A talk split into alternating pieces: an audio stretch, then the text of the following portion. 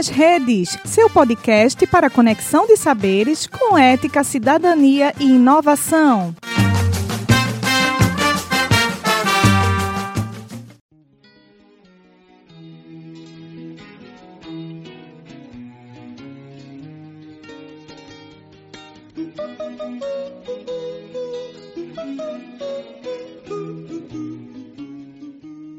Olá! Começa agora o programa de podcast Leitura Livre.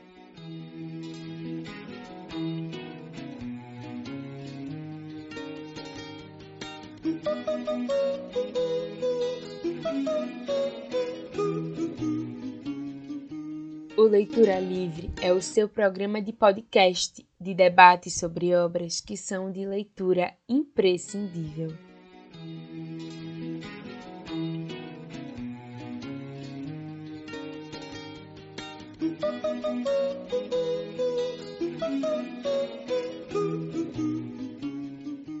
Pela importância do autor e da obra que debateremos aqui, o Leitura Livre fará cinco episódios em que o pernambucano Paulo Freire e três de suas obras serão apresentados aqui.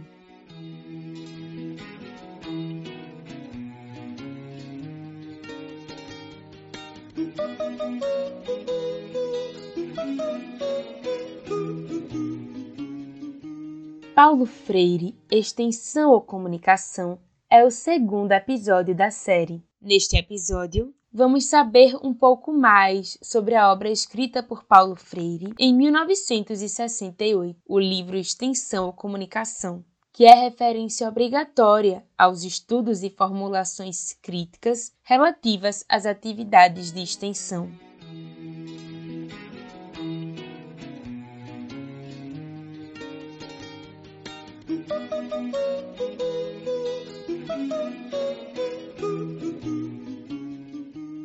Para começar, vamos conhecer em que momento Paulo Freire escreveu a obra. Paulo Freire escreveu Extensão à Comunicação no Chile em 1968. Na ditadura de 1964, Freire fora exilado e estava no Chile, onde, ao ter contato com a sociedade agrária, pôde perceber e analisar a relação entre os trabalhadores do campo e os agrônomos e os processos de educação do campo. Durante o livro, ele explora essa relação, fazendo com que compreendamos as diferenças existentes entre extensão e comunicação e seus papéis e importâncias no processo educativo. A análise dessa relação entre o agrônomo e o camponês faz paralelo com a relação do estudante com o professor e pode facilmente ser trazida para a ótica do que Paulo Freire chama de educação bancária. Essa obra é considerada de leitura fundamental para agentes de práticas extensionistas. Porém, se você quer conhecer mais sobre a educação, não deixe de ler. Continuando, o livro é dividido em três partes. O primeiro capítulo aborda a questão semântica, conceitual e prática política da extensão, como ela se apresentava na realidade chilena. Este capítulo está subdividido em duas partes. Na primeira subparte do primeiro capítulo, intitulada Aproximação Semântica ao Termo Extensão, Paulo Freire inicia falando sobre o significado de extensão, fazendo uma análise crítica e semântica do termo. O que ele vai se focar é a ação de estender algo a alguém. No contexto agrícola que ele vai estar inserido, extensão no sentido de estender suas técnicas e conhecimentos, e como toda prática humana, visa transformar o mundo. A extensão visa modificar, normalizar e trata o outro como inferior. Da forma como se dá a educação na sala de aula, o conhecimento é apenas transmitido de forma hierarquizada, negando a capacidade humana de transformação do mundo. Mas a extensão não é negação. A extensão deve ser uma prática educativa libertadora, que não nega e que não exclui as vivências e as necessidades do outro, e que é sim um processo de construção coletiva onde não existe um sujeito superior ao outro e os dois são iguais. Nesse contexto, o extensionista seria o professor e o sujeito submetido a esse processo seria a estudante e o estudante. Assim, cabe ao educador os processos de comunicação e não de extensão, visando os ideais libertários de transformação. Já a segunda parte é intitulada O Equívoco Gnosiológico da Extensão. Antes de passarmos para o conteúdo do capítulo, vamos entender o significado de gnose. Gnose significa conhecimento e gnosiologia é a parte da filosofia que estuda o conhecimento. Para Freire, a educação se dá em ciclos gnosiológicos, o que significa que aprendemos a partir daquilo que já conhecemos. Como dissemos, Freire escreveu esta obra no Chile, convivendo com a experiência chilena de uma política de intervenção do Estado na economia agrária do país. Freire observou a forma como os técnicos enviados pelo governo chileno abordaram os camponeses, com o objetivo de melhorar a qualidade do trabalho no campo, e afirmou, a partir da observação da realidade que encontrou, que o papel do extensionista era substituir os conhecimentos do outro pelo conhecimento seu, de uma forma mecânica. Substituir o modo de operar e tratar a terra dos camponeses pelos métodos dos agrônomos. Ou seja, substituir saberes populares por saberes técnicos, tratá-los com descaso e inferioridade. A extensão como prática educativa assume um caráter domesticador, indo totalmente de encontro a educar como prática da liberdade, onde todos os sujeitos envolvidos possuem conhecimentos válidos e importantes que podem ser compartilhados e aprendidos. Quando existe a extensão do conteúdo, ele acaba se tornando estático. O sujeito que estende é o agente que vai depositar as informações, tentar substituir um conhecimento por outro. O real conhecimento do mundo se dá quando compreendemos e aceitamos sua diversidade e usamos o conhecimento como forma de transformação. O processo educativo não se resume a uma forma estática. Ele é um processo amplo de compreensão do conhecimento e seus diferentes pontos de vista. Conhecimento pressupõe curiosidade e criticidade, diferente de transformar os sujeitos em objetos passivos. Por isso, é fundamental no processo de aprendizagem que se conheça verdadeiramente os sujeitos envolvidos, para que não haja a substituição de conhecimentos e sim o compartilhamento deles. A extensão não leva ao conhecimento, leva apenas à captação de informações. O ser humano precisa estar se relacionando com o mundo, atuando sobre ele, o transformando. O ser humano e o mundo andam juntos. É através dessa relação que se chega ao conhecimento verdadeiro. Como Freire diz no livro, o pensamento mágico não é ilógico. Na maioria das vezes, esses sujeitos se percebem como parte do mundo e não como agentes de transformação. O agrônomo não deve adestrar os camponeses. As práticas de extensão não cabem aqui. E sim, uma conscientização de que todos os seres humanos também são agentes de transformação do mundo.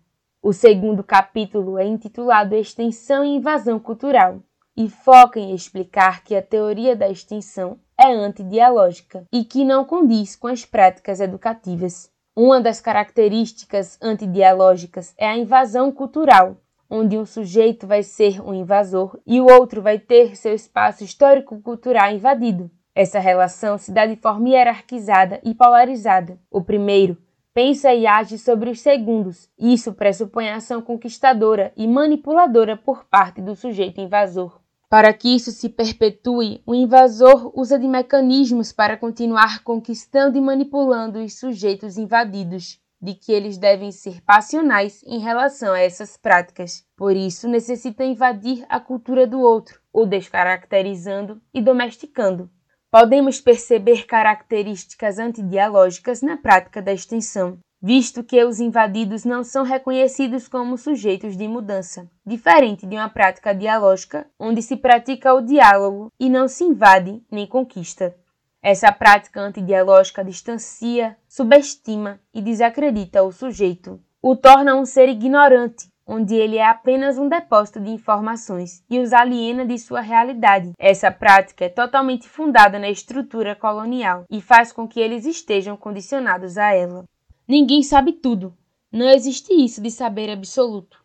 E o saber é algo que está em constante construção, através do diálogo e da problematização do conhecimento, da transformação e da compreensão de saberes. A memorização mecânica dá lugar à relação da informação com as práticas humanas, exercitando a criticidade e interpretação. O papel do educador é incentivar essas práticas. O melhor aluno não é aquele que sabe tudo, é aquele que pensa criticamente e que age conscientemente. Este capítulo também apresenta uma subparte intitulada Reforma Agrária, Transformação Cultural e o papel do agrônomo educador. Neste capítulo, Freire analisa o papel do agrônomo no processo da reforma agrária. O seu papel não é neutro. O educador é um agente de mudança que atua junto com outros agentes de mudança. A reforma agrária deve ser um processo de transformação e desenvolvimento do campo da agricultura.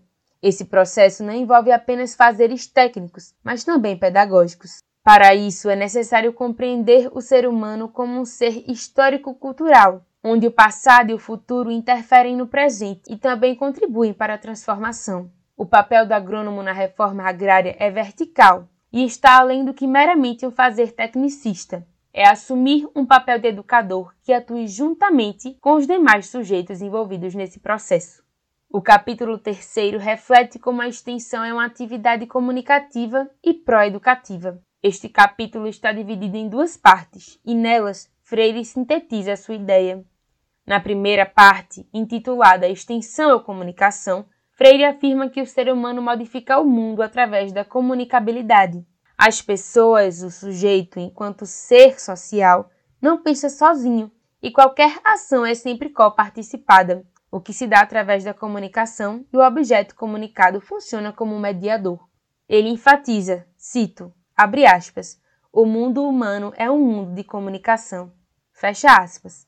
Assim, o ser humano pensa e atua sobre algum objeto de sua realidade e partilha disso com outros sujeitos que também pensam. Esse processo se dá através da compreensão dos signos, que necessitam que cada sujeito consiga internalizar em si mesmo o significado através dos signos linguísticos. A comunicação exige reciprocidade, indo de encontro às práticas de extensão como elas se davam na realidade que ele observava e problematizava.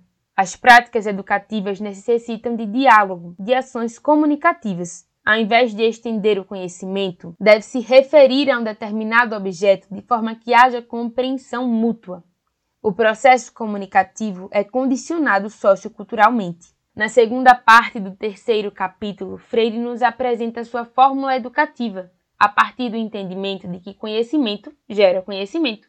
O educador é sempre um aprendente e a educação é sempre situada. Assim, no subcapítulo intitulado A Educação como uma Situação Gnosiológica, o educador afirma que o ser humano é um ser consciente de transformações que está interagindo com a realidade e, assim, pressupõe a educação enquanto prática da libertação humana. O ser humano e o mundo estabelecem uma relação onde ele modifica o mundo e sofre os desdobramentos desta ação, num processo de adaptação e transformação da realidade. A educação como prática da liberdade pressupõe sujeitos conscientes. O educador não deve assumir o papel de transmissor de conhecimento. Isto é um obstáculo para a transformação. Deve problematizar. A educação é móvel, instiga a criticidade, e é criatividade. Reconhece a diversidade e é baseada na liberdade. A problematização é incentivar a reflexão. Ao problematizar a extensão chilena, Freire exige de cada qual de nós que, na nossa prática educativa, reflitamos sobre o processo mesmo de educar, considerando a experiência do educando e estabelecendo diálogos com as suas vivências para se criar novos conhecimentos, não mecânicos, não bancários, e sim conhecimentos humanizados. Por isso, a prática pedagógica adotada hoje para a extensão universitária é de antes ser comunicação de conhecimento a partir da realidade e da demanda da comunidade para quem as atividades extensionistas se organizam.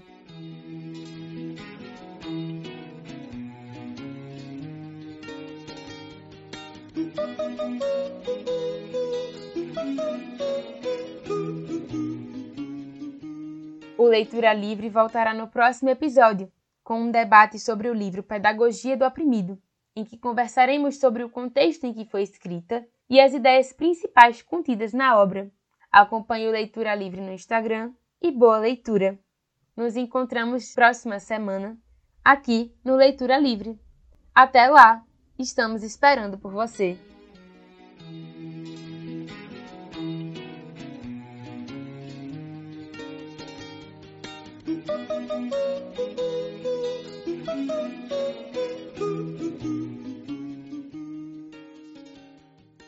Ficha técnica, programa Leitura Livre, episódio 2. Paulo Freire, extensão ou comunicação. Direção geral e coordenação Andréa Bandeira. Pesquisa e roteiro Andréa Bandeira e Flávia de Sena. Locução e voz Flávia de Sena. Edição de áudio Flávia de Sena e Andréa Bandeira. Pesquisa gráfica e social media Flávia de Sena. Trilha sonora Xangai, Estampas Eucalol, de 1988. País e ano Brasil, 2021. Rede social do Leitura Livre www.instagram.com barra leituralivre.nupex